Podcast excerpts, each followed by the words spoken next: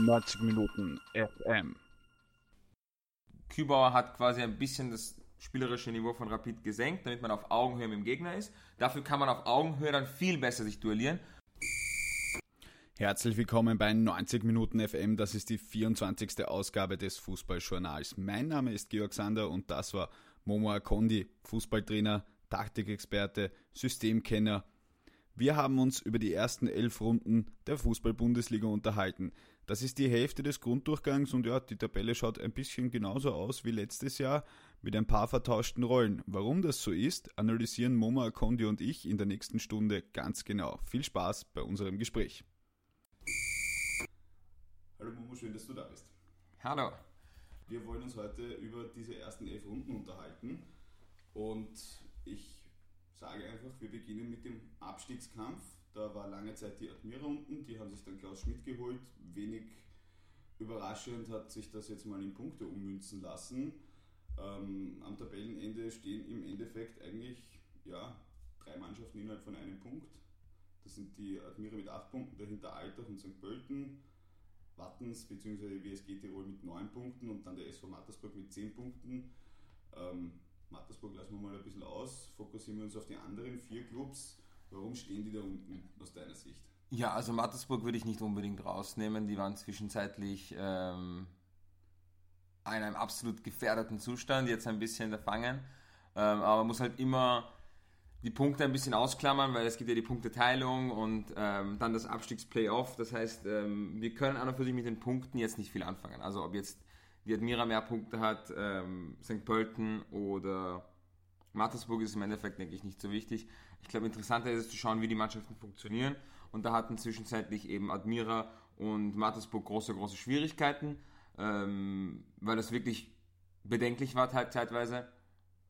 St. Pölten spielt konstant auf einem unterdurchschnittlichen Niveau, aber sie haben eben keine Ausreißer nach unten, keine Ausreißer nach oben, ganz grob gesagt.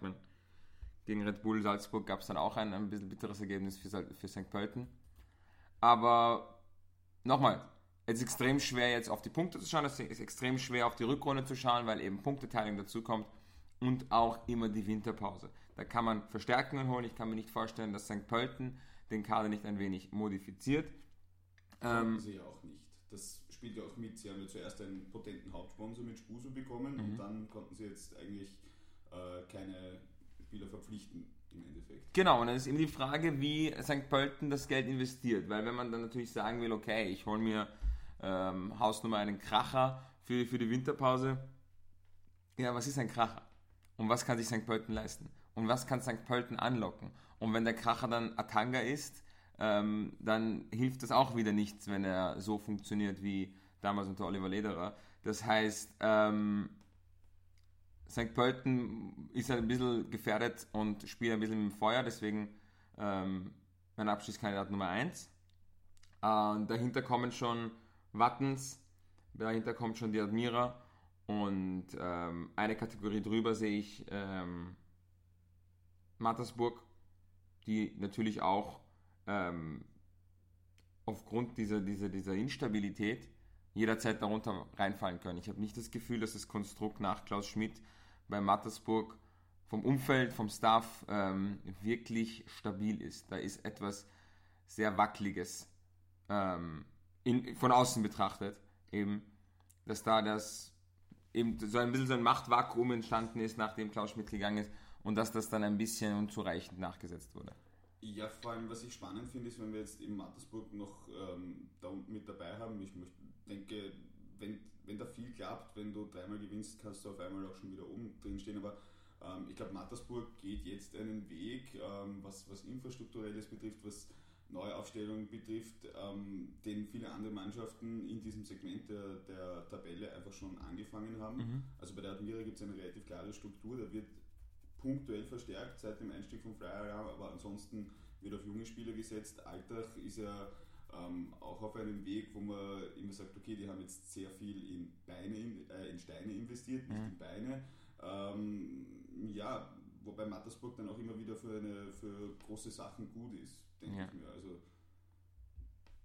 ja, ja, also Mattersburg hat immer wieder ähm, immer wieder überraschen können die Saison. Man hat gesehen, dass sie punktuell eben schon schaffen, einen guten Plan auf den Gegner ähm, auszurichten und deswegen habe ich das Gefühl, dass da schon absolut Kompetenz ist in, in, in Mattersburg im Spielersektor und am, am, am im Trainerstab. Aber wie gesagt, ich habe von außen nicht das Gefühl, dass die Konstellation von, von wer wie viel Macht hat und wer was entscheidet und wer wie viel machen darf, dass das nicht ganz ausgeglichen ist, nachdem Klaus Schmidt gegangen ist. Da hat man jetzt ein bisschen so Doppel-, Dreifach-Lösungen eben mit, mit dem Namensvetter Schmidt, mit dem Pornweiser, dann hat man mit Bernd Eibler einen absolut kompetenten Mann, der auch natürlich der Videoanalyst ist, der natürlich auch die Saison ein bisschen mehr äh, mitgestalten kann, sofern ich das von außen beurteilen kann.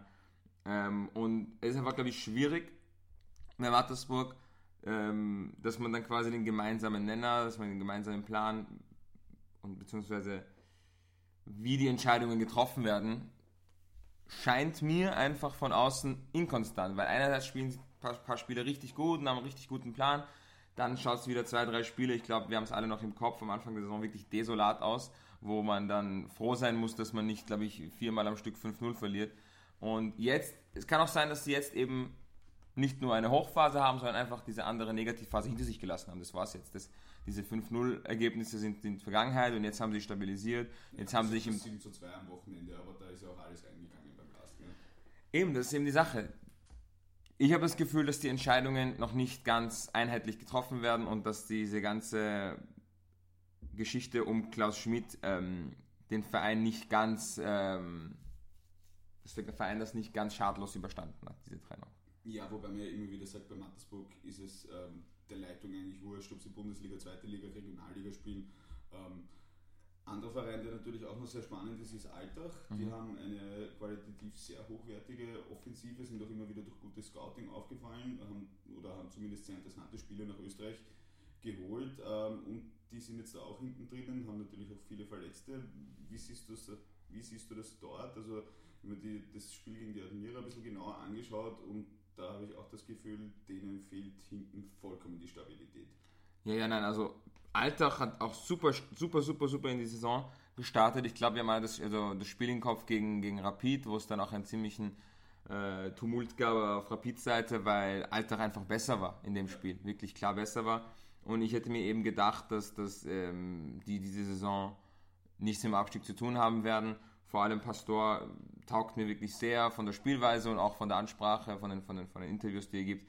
Äh, sehr sympathischer Typ. Und wie du es angesprochen hast, offensiv absolut Qualität vorhanden bei Alltag, aber nach den guten Ergebnissen am Anfang jetzt in eine riesige Negativspirale eigentlich mit dem Abgang von, von Zellhofer. Ähm, ziemlich verunsichert. Und was, was eben auffällt, ist, dass die Defensive personell gesehen nicht auf dem gleichen Niveau ist wie die Offensive. Kann man auch wieder in der Winterpause anpassen und, und verbessern.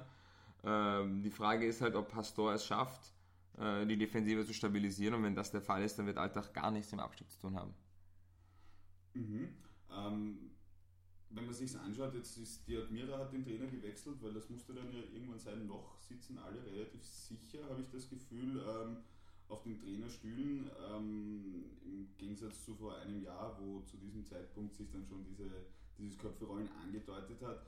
Ähm, denkst du, dass da vielleicht auch die Vereinsverantwortlichen daraus gelernt haben? Ich meine, klar, Mattersburg hat sich neu aufgestellt. Es gab bei Pastor gute, sehr gute Argumente, ihn zu halten. Ähm, Alexander Schmidt ist auch neu bei St. Pölten. Ähm, gut, der äh, Silberberg ist eh schon seit gefühlt immer drin ja. und hatten es. Ähm, hast du da auch das Gefühl, dass da die Vereinsverantwortlichen, weil du halt das Trainerbusiness auch kennst, ähm, so von außen betrachtet ein bisschen so ein Umdenken haben, dass man sagt, ja, abgerechnet wird am Schluss? Ich habe das Gefühl, dass keine Mannschaft wirklich durchgehend enttäuscht hat. Also kein Trainer hat durchgehend eine desolate Mannschaft oder sagen wir so, keine, kein Trainer hat eine Mannschaft auf den Platz geschickt, die wirklich durchgehend zu schwach ist. Der, am nächsten daran kommt, ist eben Schmidt bei St. Pölten, weil der halt keine Ausreißer nach oben hat. Aber alle anderen haben wirklich keine desolate Phase. Und wenn ich jetzt zum Beispiel vergleiche Alltag, hatten der Vorsaison mit Grabherr eigentlich durchgehend, durchgehend unter den, unter, unter den Erwartungen gespielt und hat erst in der letzten Runde vor der Winterpause diesen, diesen überzeugenden Sieg über Hartberg gehabt. Und da war ja Grabherr eigentlich schon fast Geschichte. Wenn er das letzte Spiel gegen Hartberg nicht gewonnen hätte, hätten sie schon in der Winterpause einen neuen Trainer gehabt.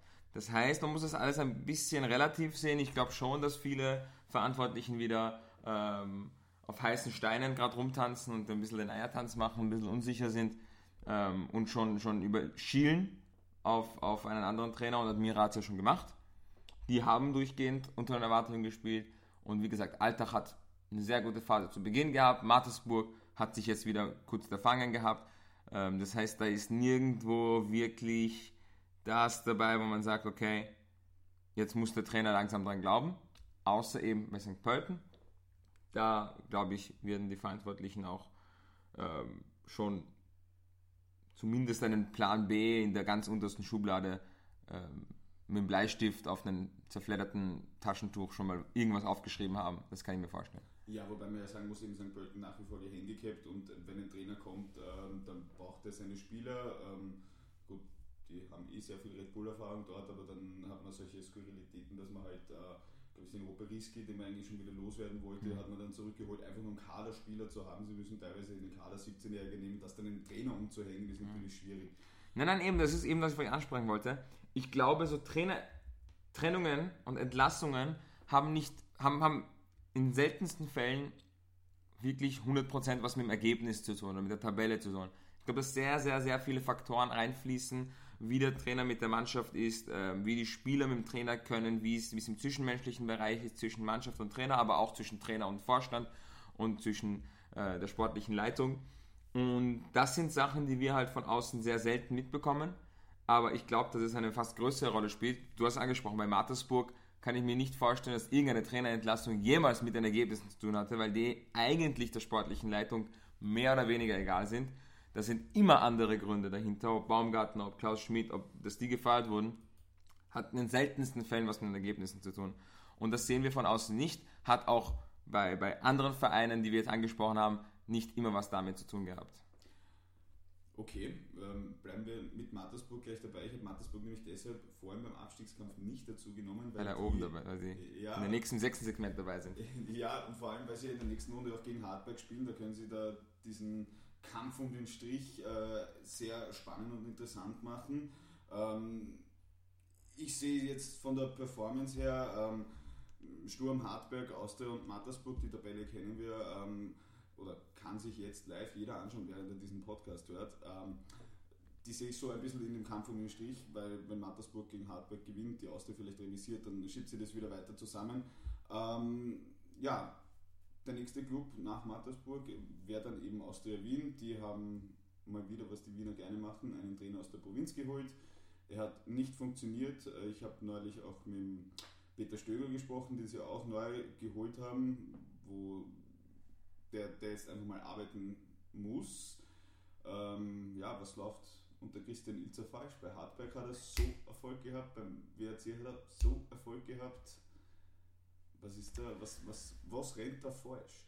Ich glaube, über die Austria wird so viel geschrieben und so viel geredet und, und, und ähm, ich glaube, das meiste davon ist absolut unqualifizierter Müll, was geschrieben und geredet wird weil die Leute einfach keinen Einblick haben und dann einfach irgendwas berichten wollen. Und ich möchte mich keineswegs da in diese Reihe, in diese eingliedern in diese ganze ähm, Berichterstattung um der Berichterstattungswillen. Und, und ähm, es ist bei der Austria ein, ein Muster zu erkennen, was seit, seit, seit mehreren Jahren schief geht. Ähm, ich werde den Eindruck nicht los, dass die Austria-Führungsetage einen Fußball sehen will, der an und für sich im Gegensatz zu dem zum Leitfaden, zu, zu, zu, zu dem, äh, zur Basis, zum äh, Grundsatz der Austria passt und ähm, dass dieser Ansatz wiederholt gescheitert ist und immer wieder neu versucht wird. Und es ist einfach witzig zu sehen, dass sie ähm, mit dem Kader mit den Spielern, mit den Neuzugängen zunächst einen Thomas Letsch holen und dann einen Christian Ilzer und mit beiden versuchen, eine Art Fußball zu spielen, aber dann einen ganz anderen Spielerstamm da zur Verfügung haben und das nicht funktioniert und dann sich alle aufregen und, und viel zu früh, viel zu emotional werden. Und ich sage, also ich plädiere immer für das, dafür, ähm, auf die Tribüne zu schauen, wenn es der Austria schlecht geht. Dann sieht man den Herrn Finanzvorstand, der bekanntlich sich in sportliche Belange stark einmischt, der in meinen Augen eine Emotionalität an den Tag legt, die unglaublich ist und über alle Maßen geht an und für sich.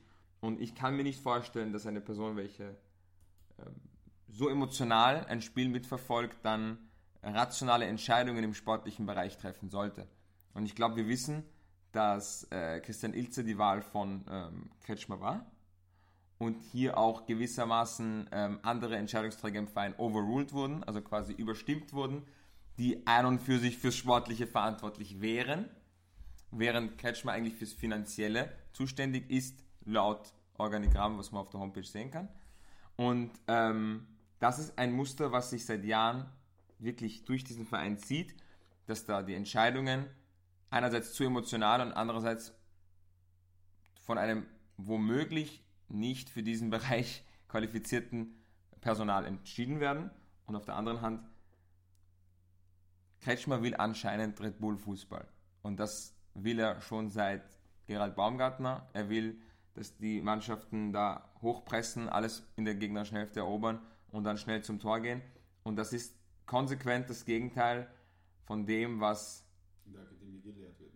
Nicht unbedingt das, was in der Akademie gelehrt wird, sondern das, was die äh, Austria früher gespielt hat. Was aber zu einem gewissen Teil normal ist, weil da gab es dieses ganze Pressing-Zeug nicht. Und nur weil du schön mit dem Ball spielen willst, heißt das nicht, dass du nicht presst, weil das musst du, wenn du viel mit dem Ball spielst. Aber die, äh, das Entscheidende ist, in welcher Reihenfolge deine Prioritäten kommen. Man kann ja sagen, ich will unbedingt extrem stark pressen, aber dann will ich aber auch gut spielen. Oder man kann sagen, ich will extrem gut spielen, aber dann muss ich halt auch pressen. Also was, ist, was kommt als erstes, was kommt als zweites? Das eine funktioniert nicht ohne dem anderen. Das ist selbstverständlich. Ja. Und ähm, wenn du gut spielst und nicht presst, dann verlierst du die Spiele trotzdem 5-0.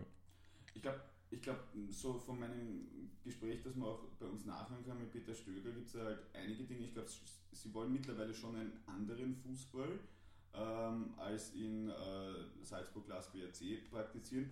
Was okay ist, es will ja auch Rapid einen anderen Fußball spielen, weil wenn wir alle, wenn alle zwölf Mannschaften denselben Fußball spielen, dann, dann gibt es irgendwann keine anderen Spielertypen mehr. Was mir einfach aufgefallen ist, ist, dass in der öffentlichen Kommunikation sehr viel auf die Spieler hingehaut wird. Ähm, vor allem jetzt, wie schlecht gelaufen ist, ja gut, zuletzt haben wir jetzt vier Punkte geholt, das ist okay. Man hat ähm, einen Mondschein, der Gott sei Dank aus Austria sich gerade echt wirklich brav trifft, weil sonst wird es ja zappenduster ausschauen. Ähm, ich glaube, was Peter Stöger auch gesagt hat, man muss halt einfach mal wirklich schauen, dass man die Spieler, ähm, den Kader so verändert, dass er irgendwie halbwegs hinpasst. Das sieht man jetzt natürlich nicht, du schüttelst den Kopf, aber ich verstehe das schon ein bisschen, weil wenn man Ebner und Jago auf die Halbposition in der Mittelfeldraute stellt, und man denkt dann letztes Jahr, dort waren dynamische Spieler beim WRC wie ein Ritzmeier, dann ist das halt schon noch ein Unterschied. Also da kann ja auch nicht hergehen und dasselbe System spielen, oder? Ja, aber Ebner und Jagger können doch nichts dafür, dass sie letztes Jahr geholt wurden für die Raute, was ja offensichtlich das System von Thomas Letsch war. Das war ja offensichtlich, dass er so spielen will. Da, kann, da können die zwei Spieler ja, Gottes Willen, nichts dafür, dass die geholt werden. Der Kader, der jetzt wöchentlich von allen Verantwortlichen kritisiert wird, ich meine, das ist doch, es tut mir leid, das ist ja lächerlich der wurde ja eins zu eins von den Verantwortlichen so zusammengestellt. Und da werden, weil du hast einerseits hast du Spieler, die aus der Akademie rauskommen, wie ein Prokop, wie ein Grünwald, ich meine, Grünwald schon ein bisschen länger her und wie eine Neustadt und so weiter, aber. Fitz, Borkovic. Und du hast diese Spieler, und das ist schon mal ein, ein, ein, eine Art Stamm, auf den du jetzt setzen kannst oder nicht, aber das sind ein bisschen ein Gerüst an Spielern, die du zur Verfügung hast. Und dann holst du doch Spieler dazu, wie einen Jago, wie einen Ebner, damals einen Matic, und dann frage ich dich, wer kann was dafür, dass dann mit Thomas Letsch versucht wird, aus der Raute irgendwas zu pressen mit Ebner und Jago und es funktioniert nicht und es funktioniert nicht und es wird konsequent versucht und es funktioniert immer noch nicht. Und dann stellst du dich ein Jahr später hin und, und sagst, ja, die Spieler sind schuld, weil die sind alle schlecht. Das, das, ist, ja, das ist ja komplett abgefahren, dass wir das gerade miterleben dürfen, weil der Kader wurde einerseits zusammengestellt von den Verantwortlichen, andererseits hat man bestimmte Spieler schon vorher gehabt, die aus dem Nachwuchs kommen, auf die man ja setzen will, das wird ja auch immer wieder propagiert und dann musst du doch eins und eins zusammenrechnen und kannst dich nicht ärgern, wenn dann drei rauskommt Weil du hast nur eins und eins. Und das, wenn du es zusammenrechnest, auch, das ist ja, besseres Beispiel ist zwei und zwei. Weil du kannst dich nicht ärgern, wenn fünf rauskommen. Weil ob, egal ob du es multiplizierst oder ob du es addierst, es kommt immer vier raus. Es kommt vier raus, egal was du machst. Aber du kannst dich nicht ärgern, wenn du sagst, naja, wir haben schon nicht fünf, wir hätten schon gern fünf. So, ja, dann hättest du halt vielleicht überlegen müssen, bevor du den Letsch holst, bevor du den Ilzer holst, dass du zwei hast, äh, Nachwuchs, und zwei hast, Spieler, die du kaufst, die du dazu holst, und mit denen, egal was du bastelst, du wirst vier kriegen. Ich meine, du kannst drehen, hast du null. Und du schaust auch aus derzeit. Das ist ja das Traurige. Ja, aber, aber Christian Ilzer hat ja umgestellt. Ähm, er, er, baut jetzt stark auf defensive Stabilität. Gut, in Salzburg hat er verloren, aber ich glaube, ähm, ja, Napoli war die erste Mannschaft seit drei Jahren, die in Salzburg gewonnen hat. Also weißt du, seit wem? Ja, mir und Oliver Lederer. Ich, wer, wer war damals der Torschütze? War es nicht die? Nein, nicht der ähm, Es war Mondschein? Es war Mondschein, schau. Es war Mondschein, das 1-0. Und ja, dieses Spiel haben wir gemeinsam vorbereitet damals. Der Olli und ich. Hätten wir euch besser gefragt, jahrelang fahren Mannschaften nach Salzburg und ja. verlieren dort wirklich alle. Ja. Also da war ja dazwischen war ja, war ja Schalke und ich glaube, Schalke bin ich mir jetzt nicht ganz sicher, aber da war ja Napoli hat dort verloren, dort ja, ja. das ist ja alle verloren. Ne? Unentschieden, gespielt, ja. ja. Eh, aber, hat auch verloren, 2-0. Und dann erst in der Nachspielzeit das 2-1 geschossen. Ja, Okay, zurück zur Austria. Ähm, glaubst du, das ist ein guter Plan, wenn man jetzt bei der Austria sagt, pfeift drauf, wir wollen einfach mal schauen, dass wir ähm, vielleicht einmal vier, fünf Spiele am Stück punkten und dann schauen wir, was rauskommt. Ich habe nämlich schon wieder so ein bisschen das Gefühl, irgendwann werden die Vereinsverantwortlichen nervös, man fürchtet um den ominösen Strich, dann haut man den Ilzer raus, dann holt man den nächsten Trainer der rumpelt sich durch, dann holt der nächste Trainer hoffentlich vielleicht vor der Winterpause, holt der wieder seine Spieler, die anderen wird man nicht los und da stehen wir in einem Jahr genau vor demselben Scherbenhaufen. Ne? Also, das ist ja die Geschichte der Austria in den letzten x Jahren, sowieso. Ja. Und ähm, dass der, dass, dass, dass der Ilze jetzt versucht, seinen Job zu retten, indem er defensiv stabiler steht, ist ja löblich und absolut nachvollziehbar, aber hilft der Austria ganz und gar nicht, weil es war auch nicht sein Plan, jetzt nach elf Runden so einen Kick zu spielen, weil das bringt ja auf längere Sicht wieder genau gar nichts. Das heißt, für mich ist das Thema eigentlich hier beendet. Es ist müßig, über die Aussage zu diskutieren. Ich sehe kein Szenario, in dem sich den Kopf aus der Schlinge holen. Das haben sie sich selbst zuzuschreiben für jahrelange emotionale Entscheidungen und, und, und, und ähm, fehlende Weitsicht. Und ähm, ja, vielleicht schaffen sie es über den Strich mit ein bisschen Glück, mit ein bisschen Anpassen, mit ein bisschen ähm, gegen die eigene Entwicklung arbeitend und dann werden sie, das, werden sie die Quittung halt in der Rückrunde kriegen oder nächste Saison. Aber so oder so, ähm, Austria ist in Not, das sieht man eh an der Anzahl an Artikeln und Berichterstattungen und, und wenn dann Peter Linden anfängt, irgendwelche komischen ähm, finanziellen ähm, Missstände noch irgendwie anzusprechen, von denen ich halt überhaupt nicht nachvollziehen kann, ob die Quellen jetzt gut sind oder nicht von Peter Linden. Das kann ja, glaube ich, niemand wirklich ja, beurteilen. Sie haben ja, Sie haben ja einen, eine, eine, Auflage bei der Lizenz gekriegt, ja. es dürfte das Stadion ein bisschen teurer gewesen sein. Das ist jetzt auch nicht etwas, was für einen Kretschmer spricht, aber das ist dann wieder nichts, was ich beurteilen kann. Und ich würde dich einfach nur bitten, dass wir jetzt weitergehen zum nächsten Thema. Aber ich glaube, so schlecht man über die Austria reden kann, so positiv kann man über Hartberg reden. Ja, wir kommen in die Steiermark und ähm, ja, Hartberg ist jetzt Sechster, dass Hartberg schön kicken kann, haben sie letztes Jahr in den ersten 22 Runden bewiesen. Dann haben sie eher ein bisschen auf Kick and Rush umgestellt in der Quali-Gruppe, um nicht abzusteigen. Jetzt stehen sie hier auf Platz 6, können sich ja, eh schon am Wochenende gegen Mattersburg ein bisschen Luft auch nach hinten verschaffen. Ähm, lustigerweise sind sie zwei Punkte hinter Sturm und das, was ich da so ein bisschen witzig finde, ist, ich habe mal mit Erich Korher gesprochen und habe ihn am Ende des Interviews gefragt, wovon träumen Sie? Jetzt haben sie 4 Millionen Euro Budget und er sagt, von 5 Millionen Euro. Und ich habe das eigentlich sehr sweet gefunden, diese Aussage. Vor allem jetzt im Kontext mit Sturm. Da, da hat man jetzt bei, bei Hardback hat man den Shop, der macht sich viele Gedanken, der ist total eloquent in Interviews hm. und hat 4 Millionen Euro Budget. Hm.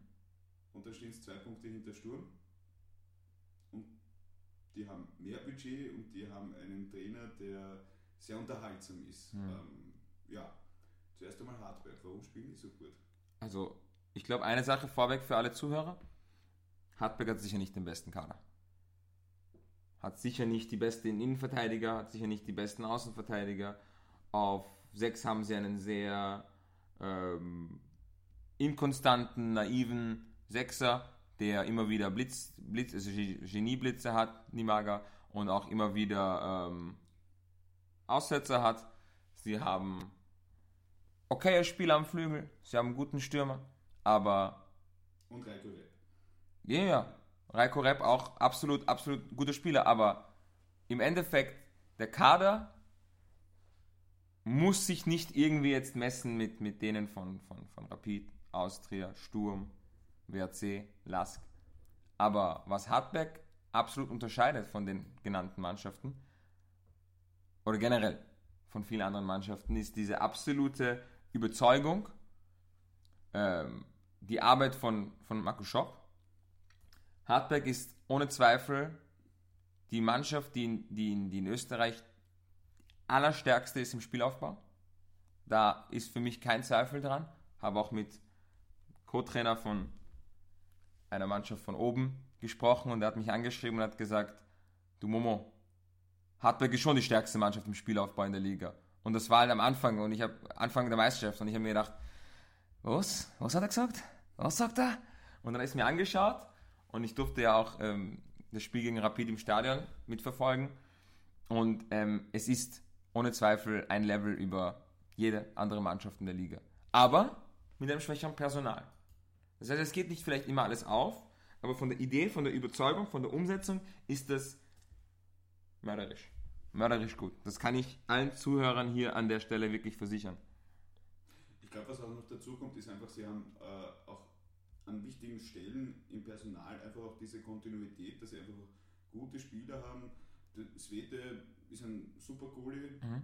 der kann die hinten aufbauen. Ähm, Raswald, der spielt schon sehr lange dort. Ähm, Rep ist auch schon mehr als eine Saison dort. Ich glaube, dass das auch eine Qualität ist, die, die viel ausmacht, wenn ich so einen gewissen Stamm einfach mal habe, wo ich als Trainer nicht in jedem Training gefühlt oder in jeder Vorbereitung dann sagen muss, okay, wir machen das jetzt so oder so, sondern dann kann ich halt in die Detailarbeit gehen. Ich kann mich erinnern, wir haben gesprochen einmal über einen Oliver Glasner, der einfach durch diese Zeit, letztes Jahr im Herbst beim LASK, einfach Details verändern konnte, weil er einfach die Mannschaft schon da hatte mhm. und im Training denen nicht nochmal sagen muss, hey, das ist der Triggerpunkt für das Pressing. Ne? Aber Glasner war auch immer 100% konsequent und hat sein Ding durchgezogen, auch als er in der zweiten Liga nicht aufgestiegen ist und dass er eigentlich nur für sich schon Weltuntergangsstimmung war.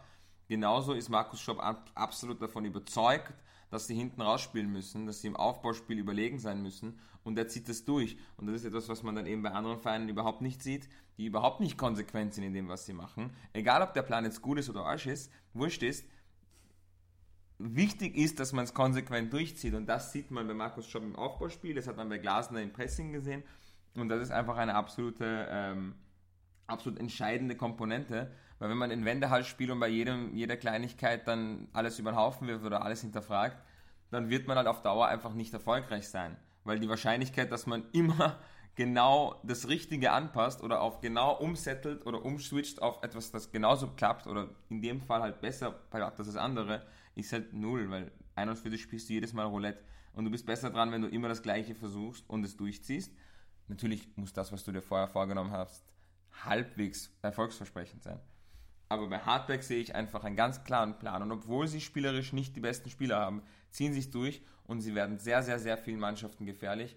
Und Rapid kann sich bis heute glücklich schätzen, dass sie einen Punkt behalten durften in Nütteldorf damals. Und ähm, Hardback wird, glaube ich, noch weiter überraschen können und wird vor allem über den Strich landen. Also quasi das St. Pölten von letztem Jahr. Und dann wird es nämlich richtig spannend, weil St. Pölten hat ja letztes Jahr dann eigentlich wie ein Abstiegskandidat gespielt, während Hartberg, glaube ich, einfach den Schuh durchzieht. Ähm, der nächste Verein wäre Sturm Graz und die hinterlassen mich eigentlich relativ ratlos. Die holen teilweise Spieler, die richtig, richtig gut sind. Also ich glaube, dass der, ähm, ich, ich möchte es nicht falsch aussprechen, darum muss ich mir jetzt den Kader herholen. Ähm, also der Despodov, glaube ich, heißt er, ähm, der gefällt mir gut. Auch der ähm, Bekim Balai und auch Otaki Taischwili. Mhm. Aber was ich dann so spannend finde, ja Lubic, Lubic auch ein guter Spieler, aber was ich so spannend finde, ich finde, man sieht die Qualität dieser Spieler nicht oder noch nicht. Und dementsprechend finde ich, performen sie auch, haben einen Trainer, der, glaube ich, sehr viel ähm, Druck von der Mannschaft wegzieht. Ich glaube nicht, dass Nestor El Maestro viel unabsichtlich macht. Ich glaube, der überlegt sich schon sehr gut, was er da ablasst. Aber ja, warum funktioniert das trotz dieser Qualität nicht? Weil sie haben ja auch ansonsten, Öcher, Jantscha, das sind ja gute Spieler für die Liga. Und trotzdem lungert man da halt eigentlich noch so im Mittelfeld mit herum. Warum? Gute Frage. Na, Sturm ist für mich auch ein Mysterium. Ähm ich habe viel, viel Gutes über Maestro gehört, über beide Maestros. Ja, beide Trainer sind bei Sturm Graz. Ähm ich glaube, dass der fachlich absolut, absolut über jeden Zweifel erhaben ist und sich wirklich gut auskennt und das auch didaktisch sehr gut überbringen kann zur Mannschaft. Ich habe gehört, dass die Mannschaft absolut überzeugt ist von ihm. Habe von Spielern gehört, die ähm, keine Rolle gespielt haben bei ihm, die gar nicht gespielt haben, die voll des Lobes waren. Und das ist ein, das ist ein absolutes Qualitätsmerkmal, wenn der Spieler, der keine Minute bei dir gespielt hat, trotzdem von dir schwärmt. Ähm, er hat sich halt einer Spielweise verschrieben, die gegen der ist, die ich cool finde. Also er ist eher auf der, sage ich mal, Mourinho-Schiene und nicht auf der ähm, Schiene. Ich sage jetzt keinen Trainer auf der anderen Seite, weil sonst heißt es, ich vergleiche mich mit dem Trainer, aber ich glaube, jeder kann sich vorstellen, was das Gegenteil von Mourinho ist. Ähm, ah, Sari, sagen wir Sari. Alle googeln jetzt. Alle googeln jetzt. Nein, sicher auch. Juventus-Trainer. Ähm, aber er ist halt auf der anderen Schiene. Also eher destruktiv und nicht konstruktiv. Es geht darum, weniger Fehler als der Gegner zu machen. Und ähm, es geht nicht darum, dass den, den Gegner zu Fehler zu zwingen, sondern einfach, wir machen weniger Fehler. Es geht nicht darum zu sagen, okay, wir versuchen möglichst viel richtig zu machen. Es sind halt verschiedene Philosophien oder, oder einfach der Startpunkt von jedem deiner Gedanken. So würde ich es sagen. Also Philosophie ist ein ausgelutschtes Wort, kann man wegschmeißen.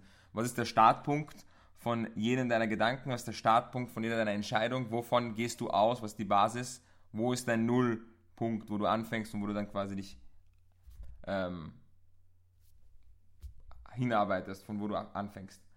Und ähm, Maestro ist sicher ein toller Fachmann und wenn er sich einer anderen Spielweise verschrieben hätte, von Anfang an, als Basis, als Grundgedanken, als, als, als Basis, dann würde er das genauso exzellent umsetzen können und würde mich vielleicht besser, mit mich mehr freuen, wenn er das so machen würde, macht er halt nicht. Ähm, die Ergebnisse von Sturm könnten besser sein, das sagt er aber auch, glaube ich, ganz ehrlich in jedem Interview. Das Interview nach dem Mattersburg-Spiel hat mich komplett ähm, perplex zurückgelassen, weil das für mich einfach nicht mehr danach gewirkt hat, dass er die Mannschaft schützen will. Und es wundert mich, dass äh, Medien, Sportdirektor, das ganze Umfeld ihm diese Aussagen verziehen hat.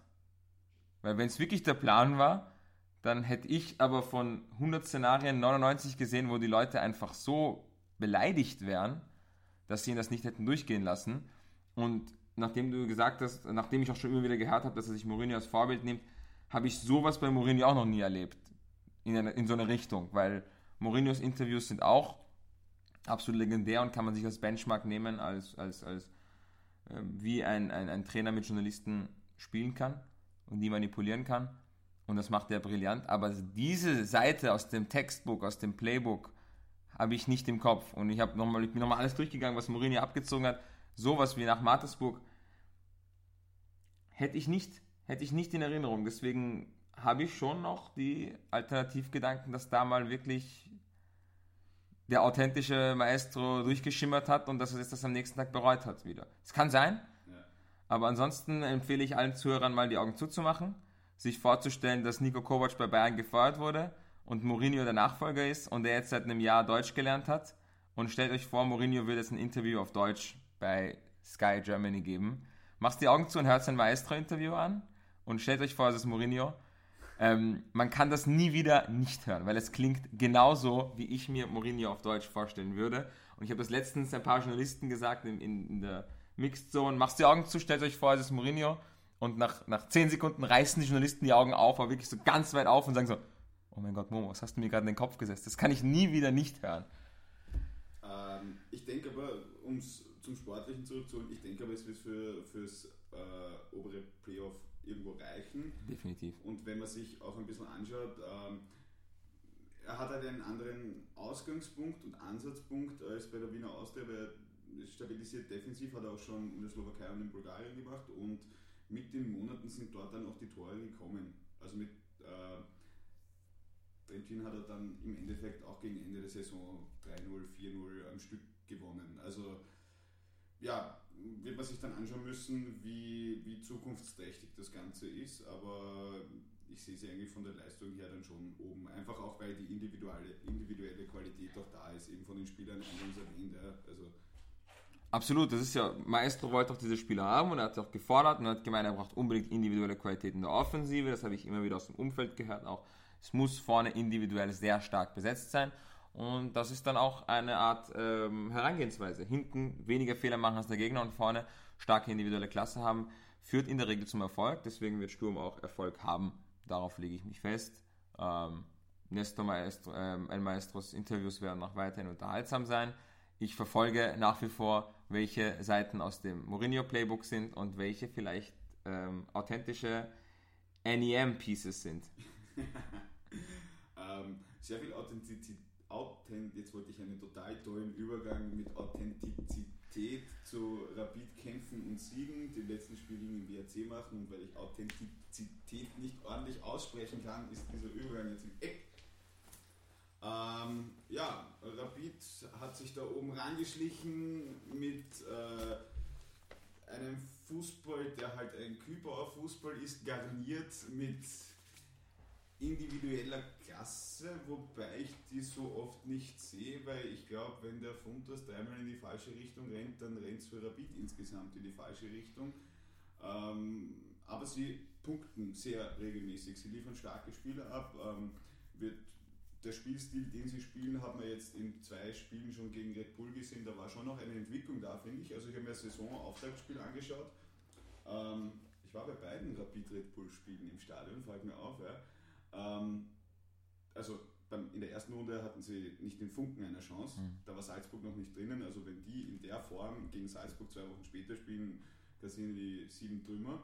Der Cup war eigentlich schon ganz in Ordnung. Sie spielen halt, sagen wir, physisch sehr stark und haben halt einen Stürmer, der Buff trifft. Was man wahrscheinlich über eine Admira und der Kübauer auch hätte sagen können, oder? Ja, also für mich ein schwieriges Thema Rapid und der Kübauer, weil es sehr, sehr schwer ist. Es ist wirklich extrem schwer bei Rapid jetzt irgendwie äh, objektiv zu schreiben über Kübauer. Weil auch wenn Rapid derzeit gut dasteht, hat man unter Kübauer zwischenzeitlich, zum Beispiel Saisonstart, ähm, schon absolut ähm, schlechte Ergebnisse abgeliefert. Letzte Saison Aufstiegsplayoff nicht geschafft.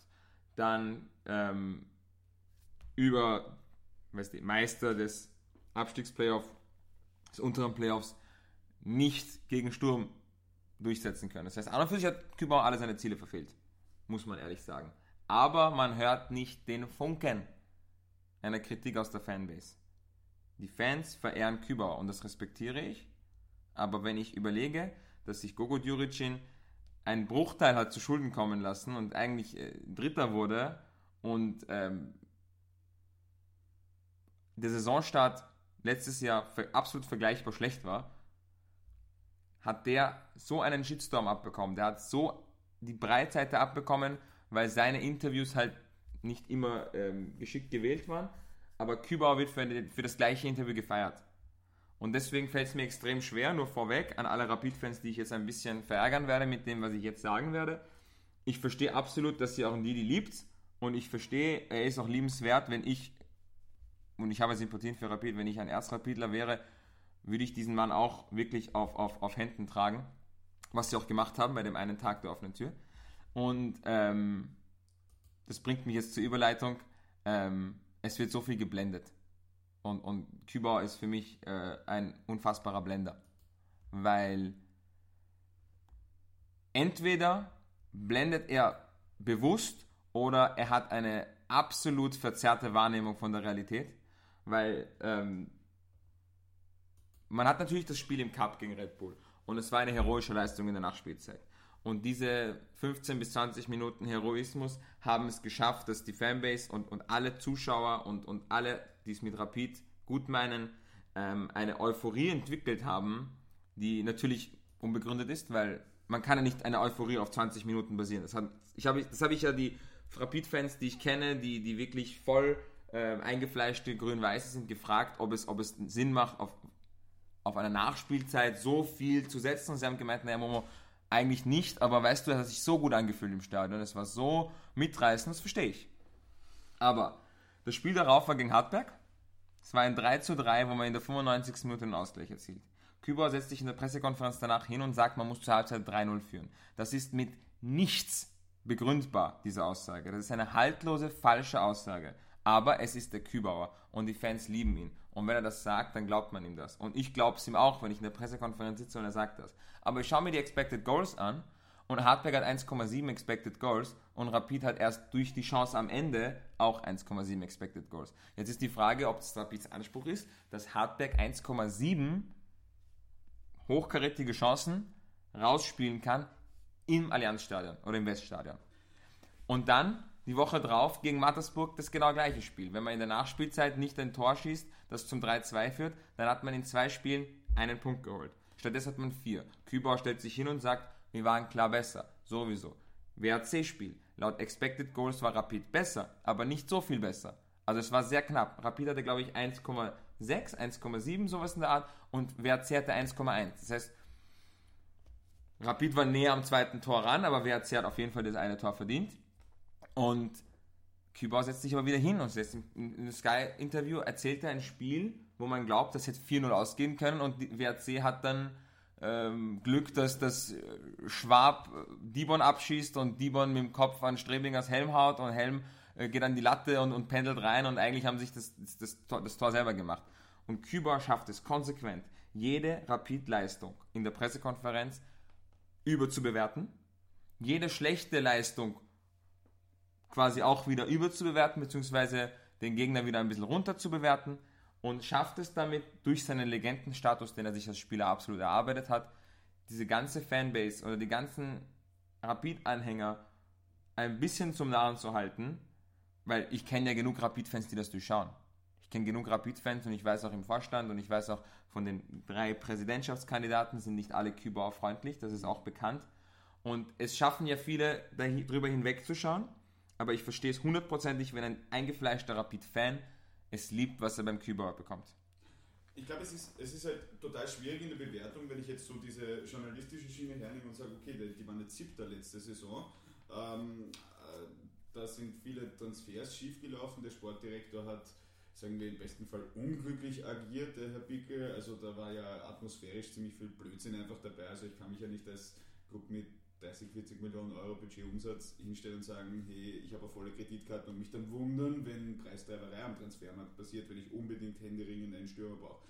Mit Fontas haben sie jetzt einen Stürmer, der, das habe ich mir gerade parallel aufgemacht, der mittlerweile achtmal getroffen hat, ähm, hat das wichtige 1 zu 1 gegen Hartberg äh, geschossen, hat, äh, gegen Hartberg hat er zwei Tore geschossen, gegen den WRC jüngst hat er getroffen. Er hat beide Tore in diesem Spiel, das äh, Alltag 2 zu 1 verloren hat, gemacht.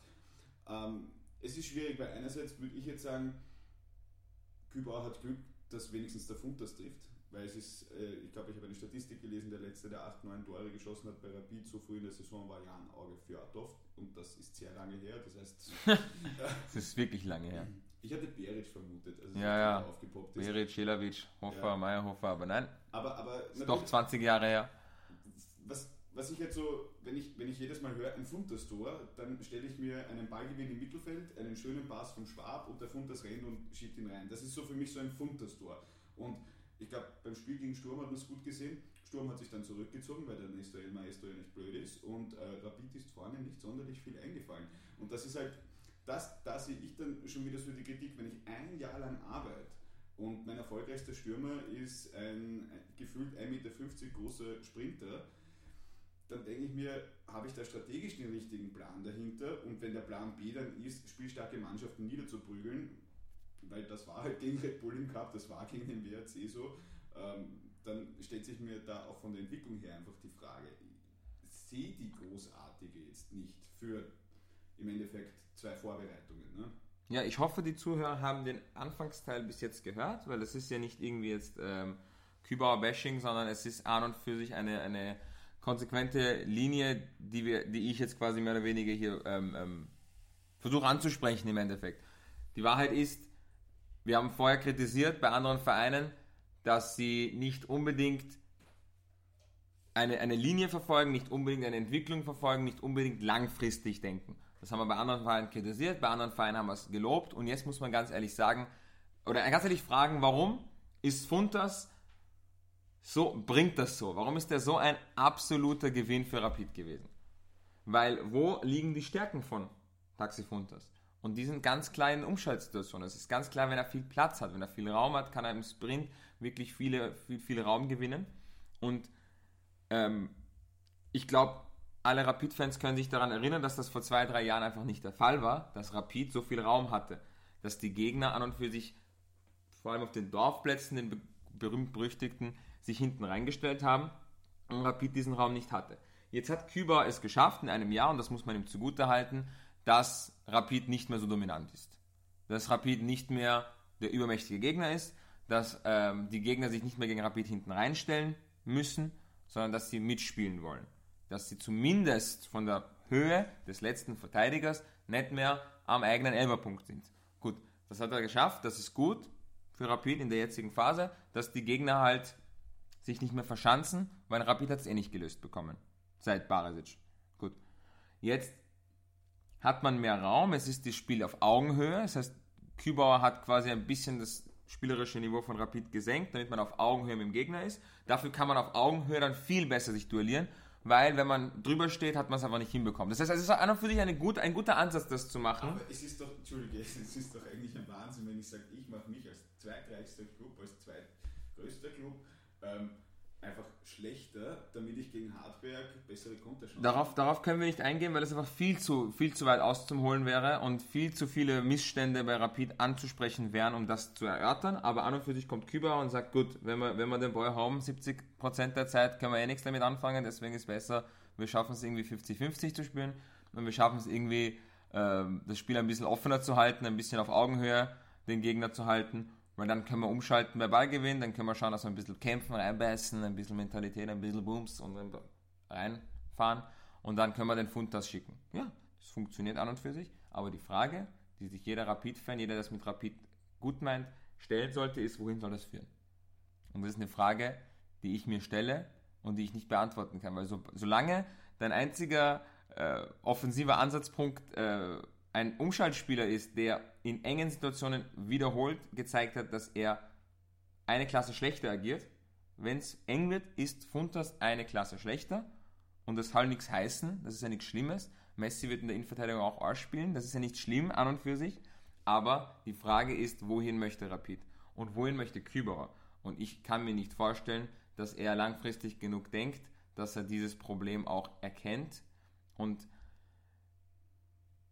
das Gute ist, wenn Rapid über den Strich landet, sind sie dann der absolute Außenseiter und der absolute Underdog in der oberen Gruppe, weil letztes Jahr waren sie ja im unteren Playoff, dann sind sie im oberen Playoff der absolute Challenger, können überall Kübauerball spielen, Küball wie ich nenne, und ähm, können dann überall spielerisch stärkere Gegner auf die Füße treten, wie gegen WRC auch und ähm, wie gegen Red Bull Salzburg auch, und schauen, dass sie dem Gegner wehtun und dann kontern. Aber die Frage ist halt, ob das der Anspruch ist. Aber wie gesagt, bei Traditionsvereinen habe ich immer wieder das Gefühl, dass es halt lieber gesehen wird, also es wird gerne gesehen, dass die Mannschaft kämpft, dass die Mannschaft beißt, dass die Mannschaft kratzt und es wird ihnen alles verziehen, wenn sie das machen. Deswegen verstehe ich Küber aus China auch, weil damit hat er immer den Support der Fans hinter sich. Ist bei Schalke ja das gleiche Problem. Aber wenn man auf spielerisches ähm, auf spielerische Elemente setzen muss, damit man oben mitspielen kann, damit man sich oben festsetzen kann, was man ja beim WRC auch sieht. WRC hat eine spielerische Linie entwickelt unter Struber, deswegen können sie sich oben viel konstanter festsetzen als letztes Jahr, weil ich glaube auch letztes Jahr, ein bisschen, ein bisschen muss ich jetzt ausholen, letztes Jahr war der WRC nicht nur oben, weil sie so gut waren, sondern auch, weil die anderen so schlecht waren. Und, und dieses Jahr. Und ich finde, dieses Jahr ist der WRC einfach viel, viel besser als die Konkurrenz. Also nicht nur besser als die Konkurrenz, sondern auch gut. wenn du die Konkurrenz ausklammerst, wäre es einfach gut. Und nicht nur besser, weil die anderen schlecht sind. Und das ist die, der spielerischen Linie geschuldet. Und ich glaube, Rapid wird über kurz oder lang die spielerische Linie brauchen, die spielerische Dominanz brauchen, den Plan im Ballbesitz brauchen. Und auch wenn Küber jetzt absolut aufs richtige Pferd setzt und sagt, nein, wir müssen kämpfen und beißen und kratzen und wurscht und Hauptsache, wir sind auf Augenhöhe und wir können jeden Gegner quasi im äh, Nahkampf besiegen, dann wird es den Fans taugen und ich verstehe es. Und der Kübauer ist eine Legende bei Rapid, aber es wird auf lange Sicht sowas von in die Hose gehen. Und ähm, Kübauer schafft es in ganzen Interviews und Pressekonferenzen, alle Leute so zu blenden, wie es dem armen Gogo, wie es dem armen, armen Gogo vergönnt hätte und wie es ihm nie gelungen ist. Ja, ähm, wir kommen zur Tabellenspitze ich hätte schon wieder einen sehr guten Übergang gehabt mit Rapid würde gerne dominant spielen, baut aber mit Dibon Schwab Funtas auf Spieler, die es bei Red Bull nicht geschafft haben, auf, was manchmal ein sehr witziger Seitenaspekt ist. Na, was mich einfach interessiert, es ist jetzt gerade wieder Europacup-Woche, ähm, schaut, glaube ich, relativ gut aus, dass da ein bis zwei Clubs europäisch überwintern, dann ist eigentlich eh wurscht, wo. Was ich aber sehr spannend finde, ähm, ist weniger was Red Bull Salzburg macht. Also das kann man eigentlich ausklammern. Ja, die sind gut, sie spielen gut, sie machen aus allem was. Ähm, sie müssen in der Champions League noch ein bisschen Lehrgeld zahlen, ist alles okay.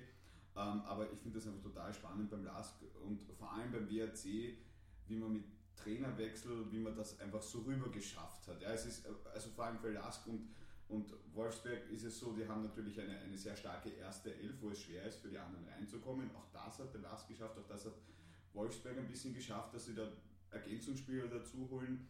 Also das, das Spiel beim WRC bricht nicht zusammen, sobald Michael Lindl das, den Platz verlässt. Ja? Also, und wie macht man denn sowas? Weil, also ich habe mir dann schon gedacht, ja, wenn du in der Geschichte schaust, Altach war mal Dritter, äh, Admira war mal Dritter, gut, damals Grödig war, glaube ich, auch Dritter, ja, damals war, warst du noch nicht fix in der Europa League Gruppenphase, aber dann habe ich mir gedacht, okay, jetzt geht der, dann kommt der Struber, der bei Liefering die Ergebnisse nicht so gebracht hat. Ähm, ähnlich beim Last so, der Ismail hat ja auf A-Ebene nichts gerissen im Endeffekt und dann rennt das Werkel weiter. Warum, Momo? Warum? Also, ich würde mich einfach zum Last gerne nicht äußern, wenn das möglich ist, weil stand ja auch schon in der Kronenzeitung, dass ich hin und wieder als äh, externer Scout für Last arbeite, deswegen möchte ich zum Last gar nichts sagen. Ihre Ergebnisse sprechen für sich, freut mich. Ähm, beim WRC ist es so, dass Struber auf mich, eben auch was ich gehört habe, einfach als ein extrem intelligenter Mann, empathisch, fachlich gut und absolut in der Lage zu erkennen, was wichtig ist im heutigen Spiel, was nicht so wichtig ist im heutigen Spiel und hat es absolut gut verstanden, sich mit extrem guten Leuten zu umgeben. Er hat an und für sich den äh, Mo Sali geholt vom Nationalteam, er war Co-Trainer von Martin Scherb, ähm, fachlich top und auch was die spielerische Linie angeht, ähm, sehr, sehr gewandt, kennt sich gut aus. Dann haben sie mit Max Senft ähm, einen, einen Top-Analysten, den sie von der Wiener Austria geholt haben. In meinen Augen großer Fehler von der Austria, den gehen zu lassen, aber große Fehler und Wiener Austria passt ja ganz gut zusammen, von dem her ist das egal. Und sie haben einfach ein Trainerteam, was harmonisch ist, fachlich überragend und eben auf die richtigen Sachen setzen. Und Struber weiß, dass wenn er von Red Bull kommt, er vielleicht nicht so viel mitbekommen hat, was Spielaufbau, Positionsspiel angeht. Und Querpässe sind vielleicht Neuland. Und deswegen sagt er, okay, ich brauche unbedingt ähm, den Sali, ich brauche unbedingt den Senft, ich brauche die, damit die mir mit mir gemeinsam was entwickeln können. Und ich habe es einfach geliebt, in der, in der Vorbereitung zu sehen, ähm, wie anders die schon gespielt haben. Es war eine Raute, es war Lindl, es war Ritzmeier, es war vieles gleich, aber das Spiel war schon ganz anders als vorige Saison. Und ich habe die Vorbereitung gesehen, habe mir gedacht, die spielen oben mit. Und zwar ohne Schwächephasen und, also Schwächephasen, ohne extreme Dürrephasen, ohne dass der Gegner oder die anderen Mannschaften komplett auslassen müssen, sondern die sind oben dabei. Und ähm, Hut ab vor Struber, vor, ähm, Hut ab vor seiner Herangehensweise, von wie er ein Problem anpackt, wie er diesen Job angepackt ist, ähm, wie er das auf der zwischenmenschlichen Ebene, auf der fachlichen Ebene löst. Und ähm, ich wünsche dem WRC einfach alles Gute für die Saison. Und äh, ja, ich glaube, das bringt uns dann auch schon zu Red Bull. Ja, vielleicht als kleine Information, wer bis hierhin gehört hat, äh, es ist Donnerstagvormittag und die Europa League-Spiele sind erst. Ähm, ja, WRC verliert heute 7-0 und alles, was ich sage, ist Blödsinn, oder was? Ja, genau. Na, so wird es passieren. Nein, nein, nein, nein, nein. Kann ich mir nicht vorstellen. Eigentlich sehr angenehm, über Lask müssen wir nicht reden. Na, Na? Nicht. Wir reden einfach über Red Bull Salzburg, ja. das große Vorbild des Lask. Ähm, was auffällt ist, äh, ich habe mir jetzt die letzten Tage, ich meine, ja, sie dominieren die Liga und hin und wieder kommt halt ein Unentschieden raus, wenn der Marsch halt zu viele 16-Jährige reinrotiert, um das überspitzt auszudrücken. Ähm, aber was sie, finde ich, einfach nicht im Griff haben, war es unter Rose, waren es, finde ich, äh, Defensivstandards und äh, hohe Bälle in den Strafraum. Das hat man nicht wirklich in den Griff gekriegt und jetzt habe ich mir diese ähm, Jedermann-Dokumentationen angeschaut, die sind spannend. Man muss halt wissen, dass es von Red Bull kommt, dann weiß man, dass es natürlich jetzt keine objektive Dokumentation ist. Es ist aber spannend, da fällt sehr oft das Wort Restverteidigung mhm. Und ich glaube, das hat man auch äh, gegen Napoli sehr gut gesehen, äh, dass, dass da einfach Probleme auch da sind, wenn es schnell geht. Man hat nicht umsonst sich um ihre Summen in der Defensive äh, ver, verstärkt mit Wöber und Christensen, die ja so 15 bis 17 Millionen gemeinsam gekostet haben sollen. Ähm, ja, was macht Red Bull Salzburg gerade anders als letztes Jahr? Außer nicht. In meinen Augen, in meinen Augen ist es so, dass ähm, Red Bull Salzburg diese Saison um einiges schlechter spielt, spielen, also jetzt nur mit dem Ball spielen, als letzte Saison. Also spielerisch in meinen Augen ganz klar schwächer geworden. Ähm, sie pressen ein bisschen höher, ein bisschen ähm, gewagter und ein bisschen naiver und ein bisschen weniger Absicherung und ein bisschen waghalsiger im Pressing. Ähm, aber, und das ist für mich der absolut entscheidende Punkt, die Leute und ich auch, wir schauen uns diese Startelf an und denken uns, bist du deppert? Tabur ist weg, Gulbransten ist weg, Wolf ist weg, Haidara ist weg, Samaseko ist weg, Schlager ist weg, Leiner ist weg. Aber wer kommt nach? Wer kommt nach? Und ähm, für mich gestern auch mit den Kollegen absolut hitzige Diskussion gehabt und sehr viele Leute waren nicht einverstanden, was ich gesagt habe. Aber ich finde, dass der Kader oder die Startelf, na, sagen wir der Kader, der Kader, den Jesse Marsh dieses Jahr zur Verfügung gestellt bekommen hat von Red Bull, ist stärker als der von letzter Saison. Trotz den ganzen Abgängen. Weil du hast da ähm, einen Holland, du hast einen Wang, die perfekt zu dem passen, was Marsh vorhat. Das ist ein Perfect Fit. Du hast äh, Schoberschlei, du hast Minamino, die absolut vergleichbar sind mit dem Personal, was sie letztes Jahr hatten. Und dann hast du mit Bernadette, der jetzt leider verletzt ausfällt, einen Spieler, den ich höher einschätze, als was sie letztes Jahr hatten. Ja, ich wollte ich wollt auch sagen, es ist wirklich ein bisschen bitter, dass er sich verletzt hat, weil Muepo ist viel, Muepo ist sehr polyvalent, aber Muepo ist halt nicht ein Bernet. Bernadette ist, oder Bernet, ich weiß nicht, wie man ausspricht, Bernadette hätte ich gedacht, ähm, Bernie nennen wir ihn. Der Toni, glaube ich, sagen. Wirklich? Ja, der Toni. Ja, ist ähm, ein überragender Spieler. Und alles in allem finde ich den Kader diese Saison besser als den von letzter Saison. Deswegen kann man sich auch erlauben, schlechter zu spielen. Hauptsache man überrennt die Gegner, wenn man solche Viecher vorne hat, beziehungsweise auch im Mittelfeld auf der 10, auf der Doppel-10, wie sie spielen. Und Sogar die Mittelfeldreihe Doppel-10, meinst du, meinst du jetzt die Reihe, die... Ähm hinterm Sturm kommt. Okay, ja. So Viererkette, zwei Sechser, zwei Zehner, zwei Stürmer. Ja. Die Doppel-10, ja, es ist halt unfassbare Dominanz im körperlichen Bereich, im Pressing-Bereich, im, im, gegen den Ball einfach ja, Viecher. Und ähm, wie gesagt, schlechter als letzte Saison vom Spielerischen her, aber besseres Personal. Deswegen kann man sich das erlauben. Und ja, in der österreichischen Liga suchen sie nach einem passenden Gegner und finden ihn nicht und werden ihn auch bis zu Ende der Saison nicht finden. Glaubst du nicht, dass ich muss jetzt trotzdem fragen, no. bin, bin mir da auch sehr unsicher. Bei, ja. bei, bei manchen Clubs, gerade in der österreichischen Liga reicht es ja, wenn du dann einen, einen Seko Keuter auch noch reinbringst und dem Haaland halt eine Pause gibst, aber ähm, ich finde beim Lask äh, sieht man schon sehr stark, ähm, mein gut, sie haben mit Filipovic trotzdem, ich rede jetzt drüber, ähm, einen guten Ersatz für Ramsey mal geholt, der passt sehr gut dazu, aber man merkt halt schon, wenn dann so Trauner, Michael, eh so der defensive Kopf und der offensive Kopf fehlen, dann wird es natürlich ein bisschen eng, weil so, du hast nicht drei solche Spieler im Kader, du hast ja umgekehrt auch nur einen Holland im Kader.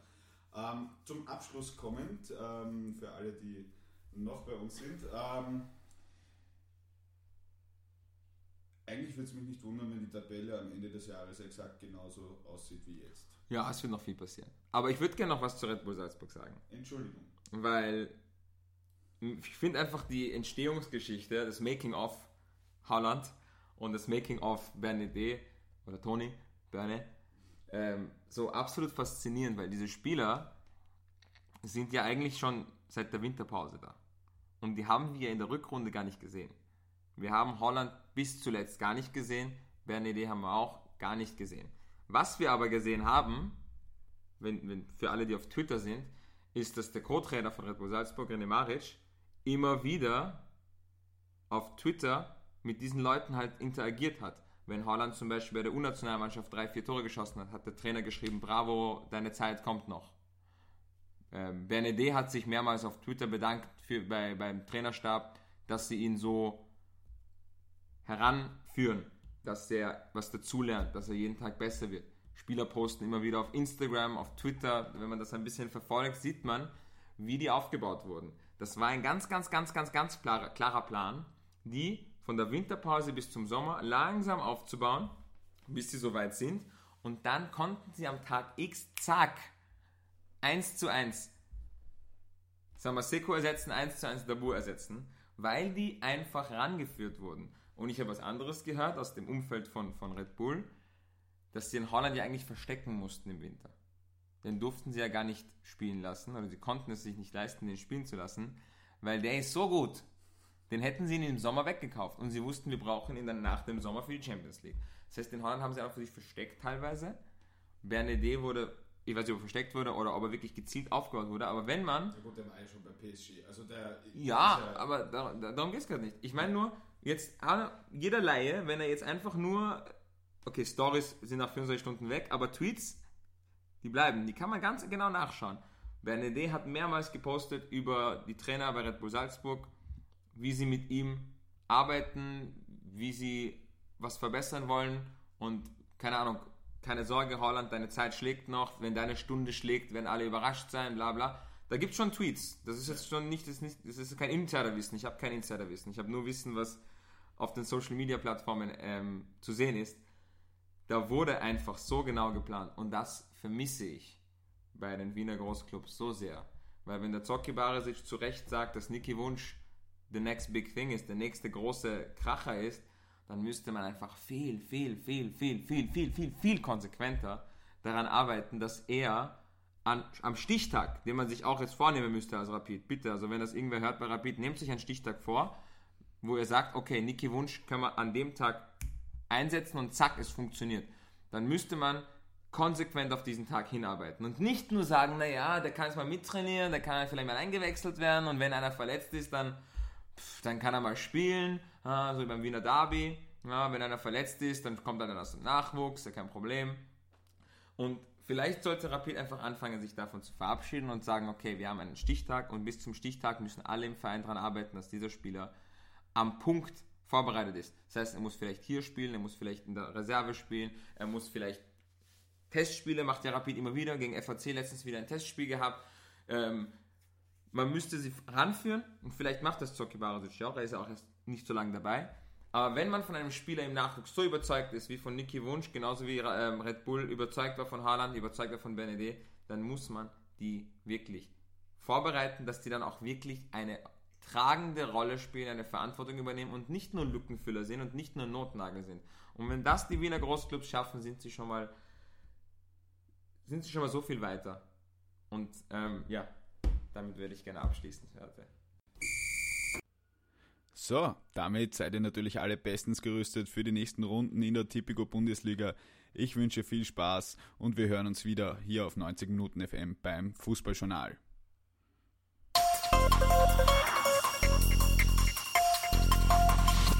90 Minuten FM. Kübauer hat quasi ein bisschen das spielerische Niveau von Rapid gesenkt, damit man auf Augenhöhe mit dem Gegner ist. Dafür kann man auf Augenhöhe dann viel besser sich duellieren